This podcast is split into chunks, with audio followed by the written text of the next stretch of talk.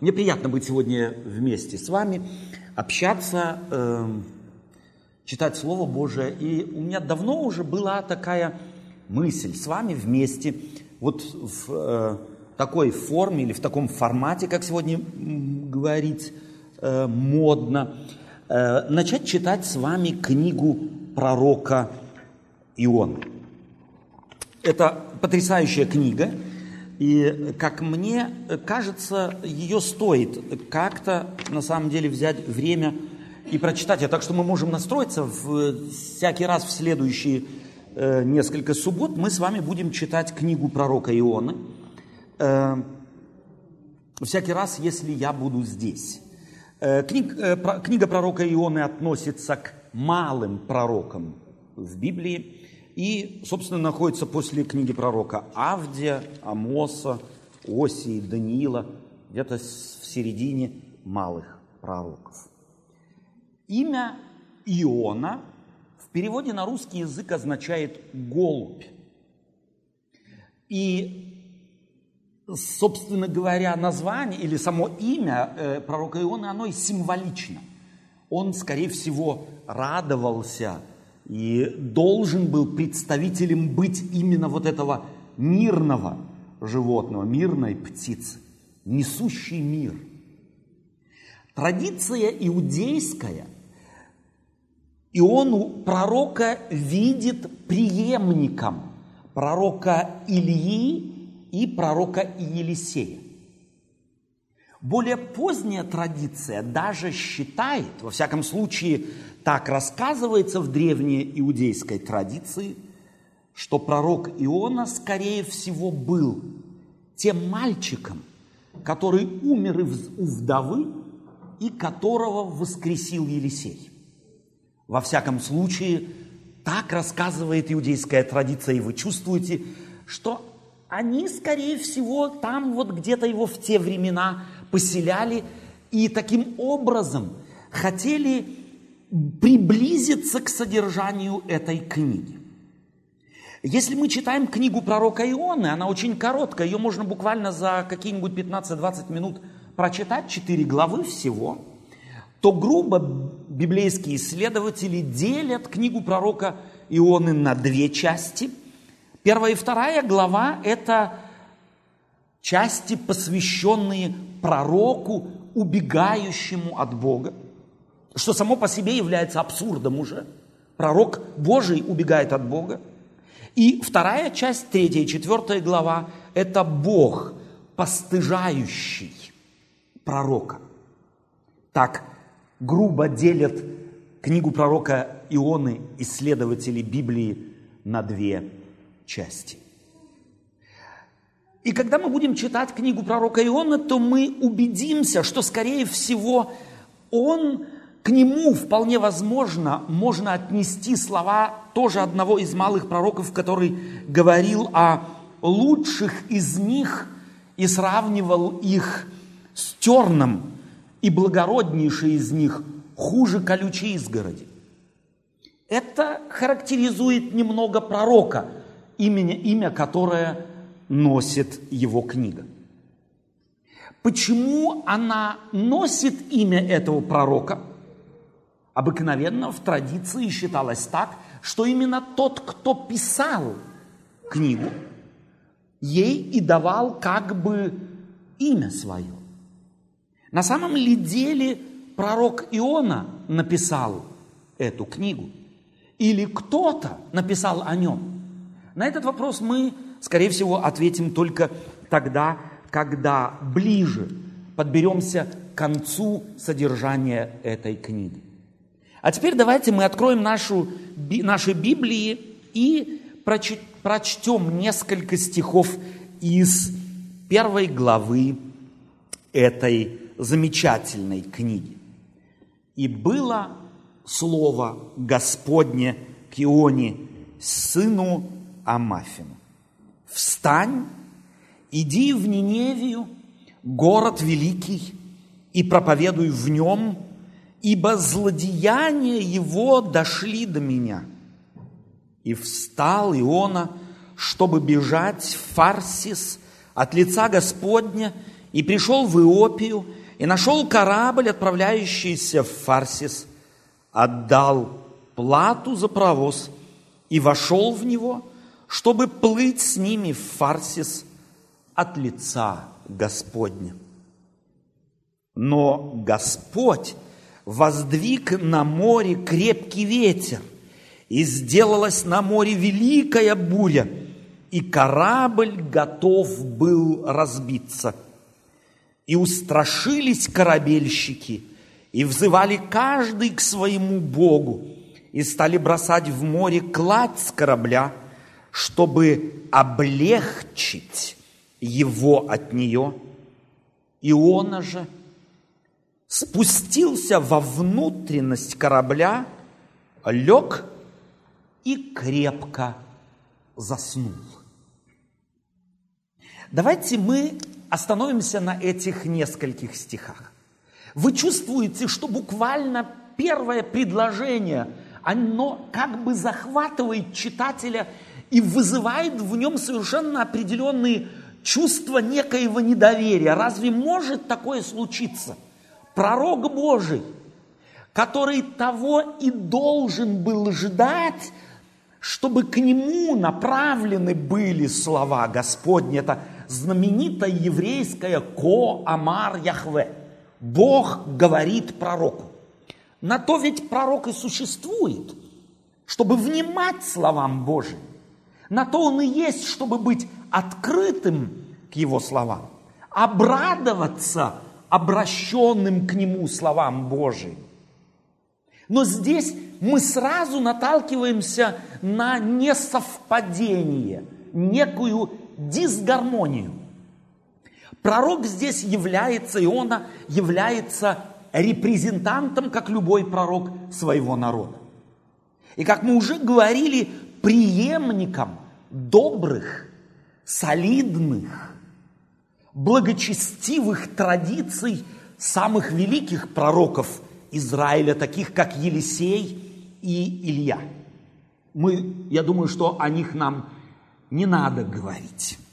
Это два пророка, которые знамениты были тем, первый из них, Илья, знаменит тем, что он не увидел смерти, и Бог взял его к себе на огненной колеснице, свидетелем чего был Елисей, его бывший слуга, который просил у пророка Илии, чтобы дух, который на тебе, был на мне вдвойне. Приемником этих пророков по традиции древних евреев был Ион, пророк третьего поколения, у которого, как от зубов, отскакивали все правды, которые должно было знать верующему человеку. Для меня он является неким прообразом современного христианства – людей, которые называются именем самого великого, который когда-либо жил в мире, воплотившимся Богом. Они должны бы быть людьми чуткими к воле Божией. Они должны бы быть людьми воодушевленными своим призванием, людьми готовыми по первому зову того, чье имя носят, идти и совершать в мире те поступки, те планы, которые Бог, которым Бог их призывает. И, скорее всего, точно так же, как у пророка Ионы, очень часто замечаем, может быть, мы и сами, что воля Божия застигает нас врасплох.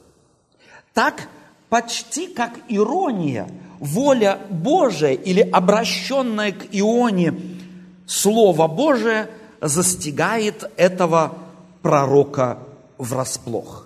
«Встань!» звучит Слово Божие к Ионе. «И иди в Ниневию, город великий».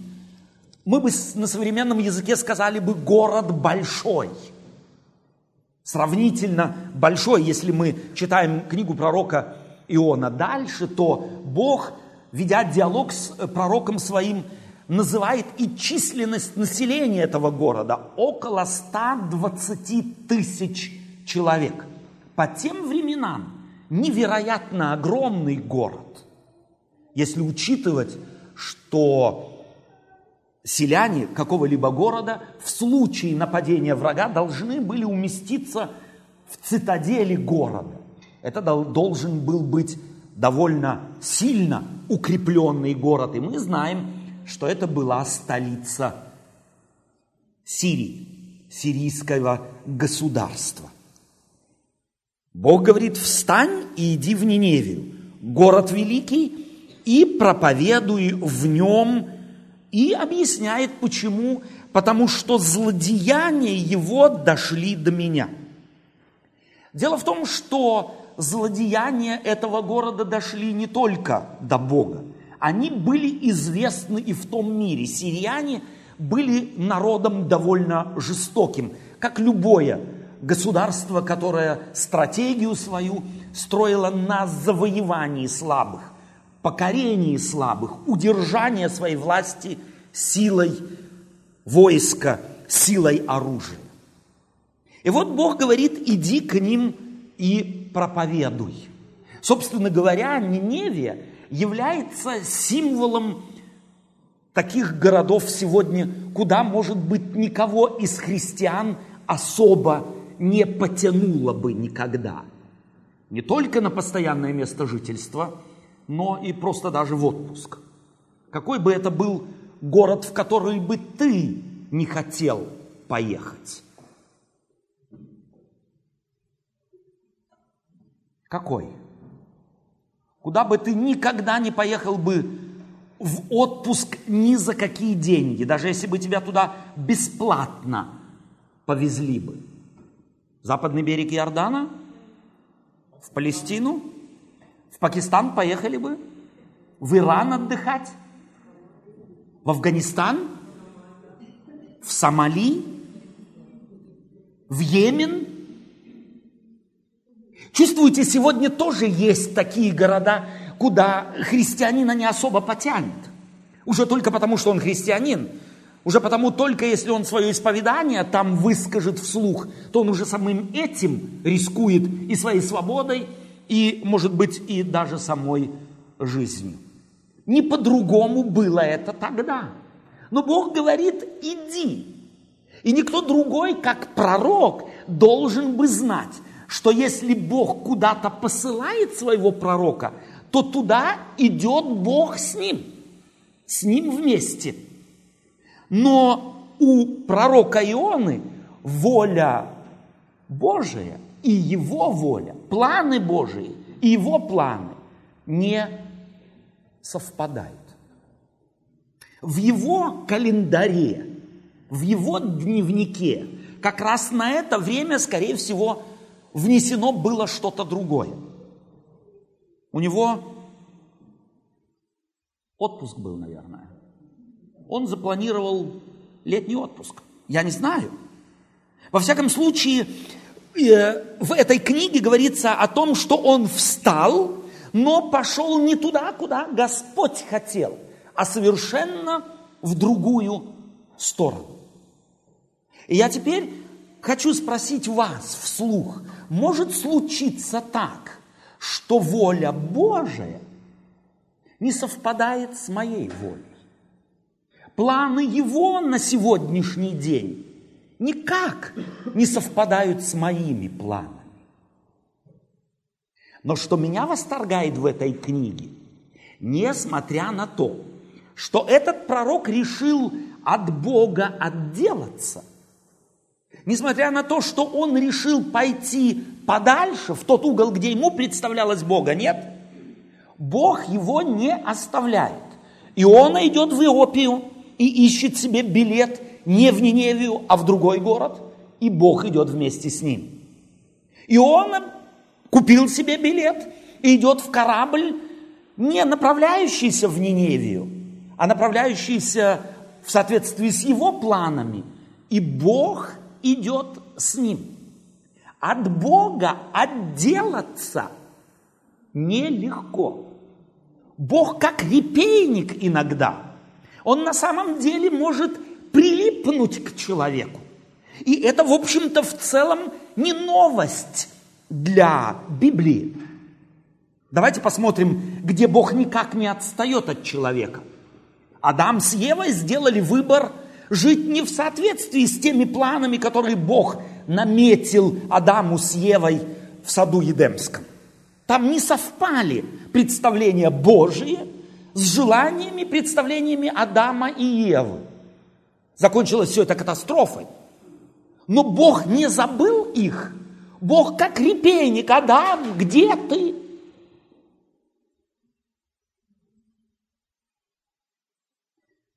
Вспомним Каина с Авелем. Бог заранее, это Ко Амар Яхве. Каин, как старший из братьев, выполнял роль пророка. И Бог говорит ему, знаешь, вот те планы, которые у тебя кружатся в голове, тот грех, который зарождается, он никак не соответствует тому плану, который я для тебя наметил. Противостань ему. А Каин?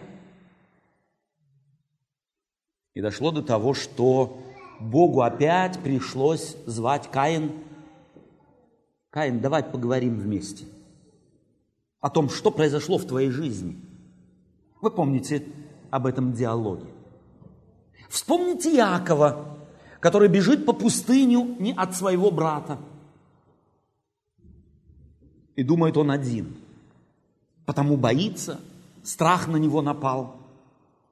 Но усталость взяла верх. И он уснул на камне. И Бог ведет диалог с ним через сон. Потому что пока он не спал, диалог с ним вести было невозможно. Те шумы в голове, те страхи, которые его обуяли, они просто были как броня, через которую Богу было не пробиться ни до его сердца, ни до его совести, ни до, ни до его ушей. И когда он уснул, когда он расслабился, когда он уже не мог контролировать свои мозги, вот тогда Господь через сон показывает ему свое отношение к нему. Ты не один, я с тобой, еще больше – много ангелов сходят с неба и восходят и окружают тебя. Яков проснулся и был потрясен. Он, его застигла эта весть Божия совершенно э, врасплох, потому что он стал говорить ужас мне, потому что здесь совершенно очевидно дом Божий, а, а я не знал. Бог идет вместе с ним – но он не знал.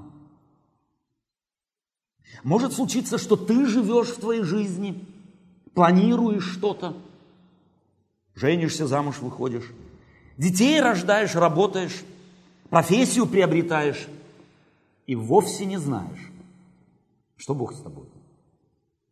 Может такое случиться. Иаков не знал. Ужас мне, а я думал, Здесь, оказывается, дом Господень, а я думал, просто пустыня. И я один. Иона, скорее всего, тоже не подозревал, что Бога, от Бога оторваться на дистанции соревнования с Ним просто невозможно. Бог всегда будет рядом. Он не будет забегать вперед, он не будет отставать. Бог всегда где-то рядом. И таким образом Бог хочет показать, что Он дает нам свободу выбирать. И Бог, Бог идет за нами в соответствии с нашим выбором. Выбор Ионы не совпадал с планами Божиими. Но Бог пошел за Ионой.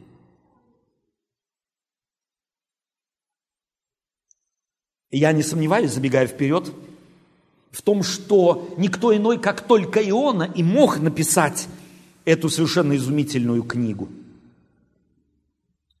А потом говорится, но Бог воздвиг на море крепкий ветер. Когда бы этом узнал Иона, что Бог воздвиг крепкий ветер, а что это не просто непогода. Я не думаю. Скорее всего, только из перспективы случившегося. Тогда, когда с ним все произошло, он понял и здесь уже трактует, потому что книгу-то свою он написал после того, как все пережил. Он, или он каждый день записывал книжку. Дневник вел, да? Он пишет свою книгу, анализируя прошлое. И говорит из перспективы уже пережитого, что Господь воздвиг на море крепкий ветер, и сделалась на море великая буря, и корабль готов был разбиться. И устрашились корабельщики, и взывали каждый к своему Богу, и стали бросать в море кладь с корабля, чтобы облегчить его от нее. Иона же спустился во внутренность корабля и лег, и крепко заснул. Сама эта фраза говорит о том, что он описывает себя в третьем лице. Он как бы издалека теперь, переживая повторно пережитое, смотрит на себя издалека и оценивает свои поступки. Он описывает себя в третьем лице – он пытается осмыслить все там, все, что происходило, и преподнести урок читающим. Все, находившиеся на корабле, молятся каждый своему Богу, кроме одного. И это является указанием на то, что под бурей Иона никак не подразумевал действие Божие. Иначе он, наверное, тоже молился бы. Но ему, скорее всего, в данный момент казалось, ему удалось оторваться от Бога. Весть этого эпизода, ее суть, можно, может быть, сформулировать одним предложением. От Бога трудно уйти. От Бога невозможно уйти. И если Бог взялся кого-то спасать, то он его спасет.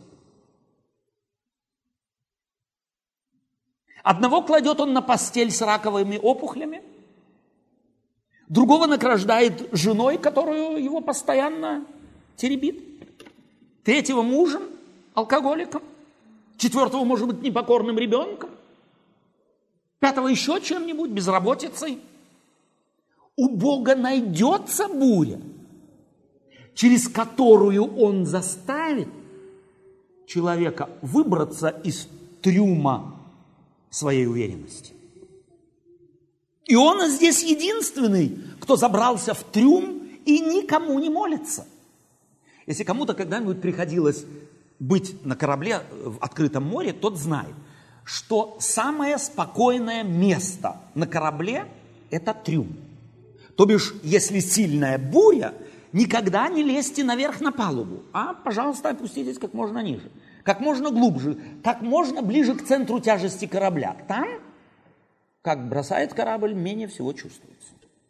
Потому объясняется это тем, что Ионе, вопреки всему, удалось спать. Все спасают корабль. Все заняты не только молитвами, но и им посильным. Как сильно мне этот корабль напоминает современный мир. Его трясет этот мир, основательно трясет.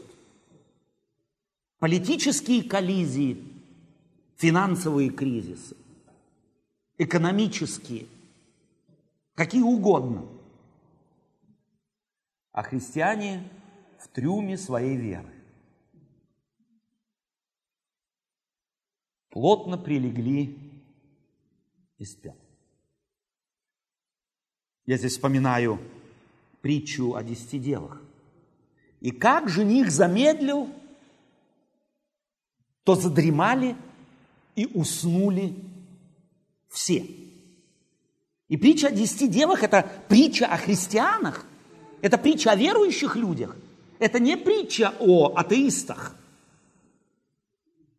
И как создалось впечатление, что Бог медлит, как создалось такое впечатление, что Бог никак не занят историей этого мира, как создалось впечатление, что все в мире делают, что хотят. Каждый кланяется своему Богу. Социал-демократы своим идеалам,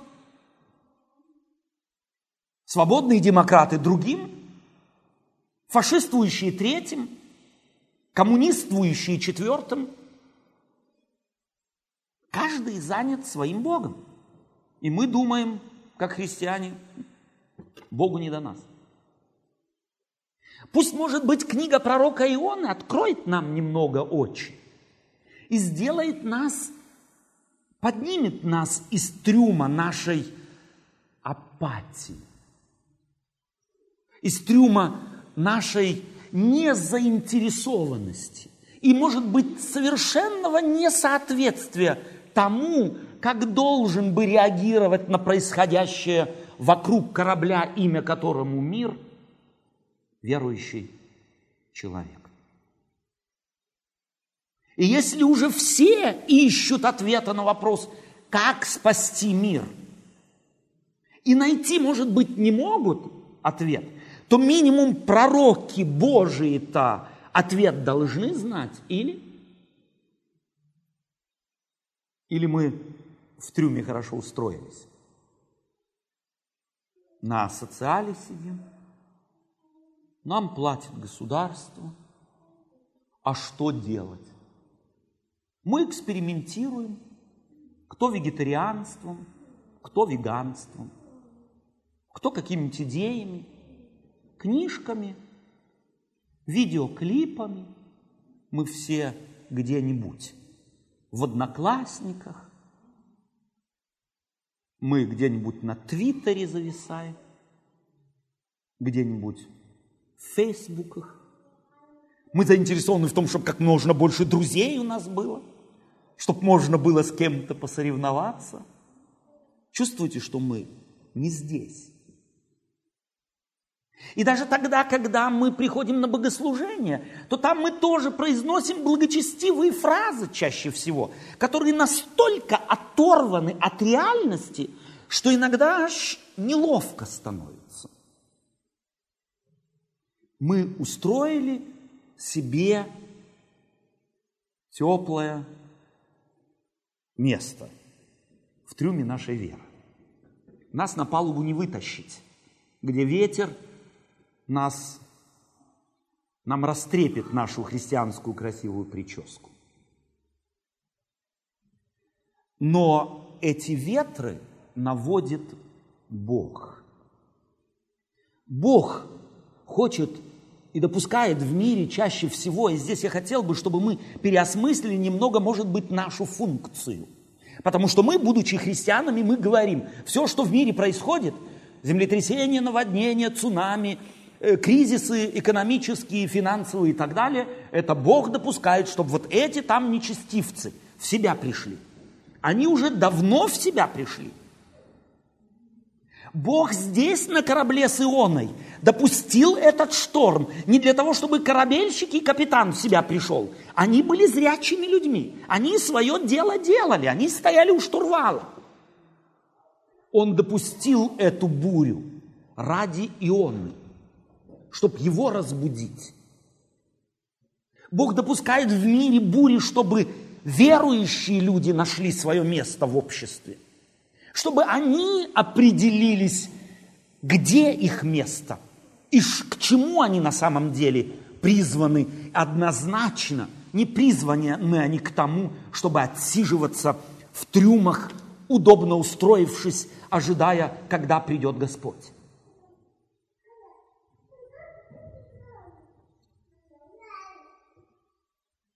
И читаем шестой стих. «И пришел к нему начальник корабля, мы бы сегодня говорили, пришел к нему капитан корабля и сказал ему, что ты спишь. Собственно говоря, кто задает ему этому, этот вопрос Ионе? Бог. Бог вынужден Ионе задать этот вопрос через уста капитана корабля. Ты что, дрыхнешь? Ты чего спишь? Что тебе не досуг? Что происходит с кораблем, на котором ты находишься, и от благополучия которого зависит еще и твое благополучие? Что ты спишь? Встань, воззови к Богу твоему, может быть, Бог вспомнит о нас, и мы не погибнем.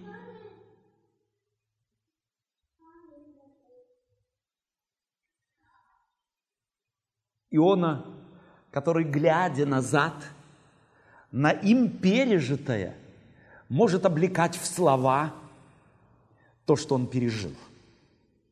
И он однозначно показывает, что до этого должен был он дойти бы сам. В этих словах заключена ирония. Пророк должен бы все знать. Он должен быть в курсе – он должен быть одним из первых, кому обращаются за советом. Но ему дает совет тот, которому Иона призван был бы давать совет. Иона призван был бы ему быть поддержкой, быть подмогой. Языческий капитан говорит ему встань и воззови к Богу твоему. Как часто ты, когда ты молишься как христианин, ты молишься о бурях, происходящих в мире. Как часто эта тема является темой твоей молитвы? Чаще всего в, ведь мы, когда мы молимся, максимально о чем мы переживаем, это о нашей церкви. О детях, внуках, моем здоровье и ихнем тоже. Но мы не переживаем никак, это отражается в наших молитвах. Мы никак не переживаем, кто из вас молился действительно искренне о, тех, о той катастрофе, которая произошла недавно в Норвегии. Вот так вот честно, не надо отвечать вслух на этот вопрос. Кого это на самом деле этот ужас задел? Кому было до боли жалко детей, расстрелянных террористом? У кого хоть чуточку спазм появилась там вот, под ложечкой? Ну, послушали, ну, произошло. Ну и что тут такого? Безбожники же. Вот и получили, что заслужили. Не так ли мы часто реагируем? Чувствуете, как мы похожи немного на Ион? Нас растревожить, растребушить, расшевелить, чтобы наши мозги и сердце начали бы биться в унисон нужд мира, в котором мы живем – это не просто, это по моим представлениям невероятно трудно. Мы очень эгоистичны. Мы заняты нашим спасением, не их. Иона был занят своим спасением, не их. И это сделало его слепым, это сделало его глухим, это привело его в ту ироническую ситуацию, в которой ему его безбожный капитан должен был ему напомнить его обязанности. Давай начни молиться твоему Богу. По внешности он очень быстро отличил. Ага, не мини-юбка, о, я извиняюсь, не джинсы, нет у него в ушах клипсов каких-нибудь, в носу тоже нет. Ну, наверное, христианин. Знаете, как несколько лет тому назад христиане, особенно в государстве, в котором мы с вами жили, определяли верующих людей. Знаете как? Если у женщины длинная юбка, если покрыта голова, макияжа нет, ну, если не адвентистка, значит, сто процентов баптистка. Очень легко было отличить. Те там на улице очень быстро могут отличить. Слушай, а ты, ты какой-то не такой. Иону заметили, скорее всего, когда он уже на корабль поднимался, когда в его билет заглянули и в паспорт. Этот, где родился, где крестился, он уже бросился в глаза. И когда капитан посмотрел, кто здесь все молится, то обнаружил, скорее всего, что один пассажир отсутствует. И отправился на поиски. Мы, как пассажиры лайнера по имени Земля, где мы находимся? Знаем мы о нашей обязанности? С удовольствием ее выполняем, ищем? Или мы в бегах? Или уже прибежали в трюм? Я думаю, что было бы очень неприятно, если не сказать стыдно, если бы когда-то к тебе или мне кто-нибудь из твоих соседей, сотрудников, знакомых, коллег по студенческой скамье сказал бы, слушай, а какое твое отношение к тому, что происходит в мире? А ты сказал, а что происходит? Э, э, я, я не в курсе. На то на самом ли деле ты переживаешь за корабль, на котором ты плывешь вместе с другими? Можно определить по тому, в курсе ли ты проблем, с которыми он как раз сталкивается. И прикладываешь ли усилия к спасению его. Я сегодня хотел бы на этом закончить наше размышление, отправив нас с вами в новую рабочую неделю по заходу солнца с вопросом. Или, может быть, просто с домашним заданием. Давайте мы начнем искать наше место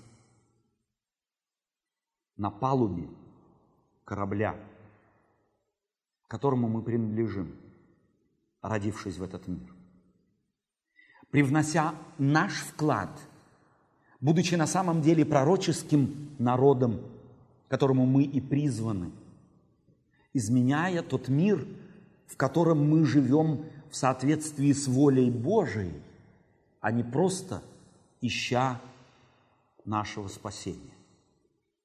Потому что все остальное никак не соответствует воле Божией. Он для другого призвал свой народ в этом мире. У него другая цель, другие планы и другое задание. Соответствует ли оно твоим представлениям о твоем призвании, о твоем месте и о твоем задании в этом мире? И пусть, когда ты будешь размышлять, и я, и мы с вами будем размышлять в грядущую неделю над этими вопросами пусть Бог нам поможет найти ответ. Аминь.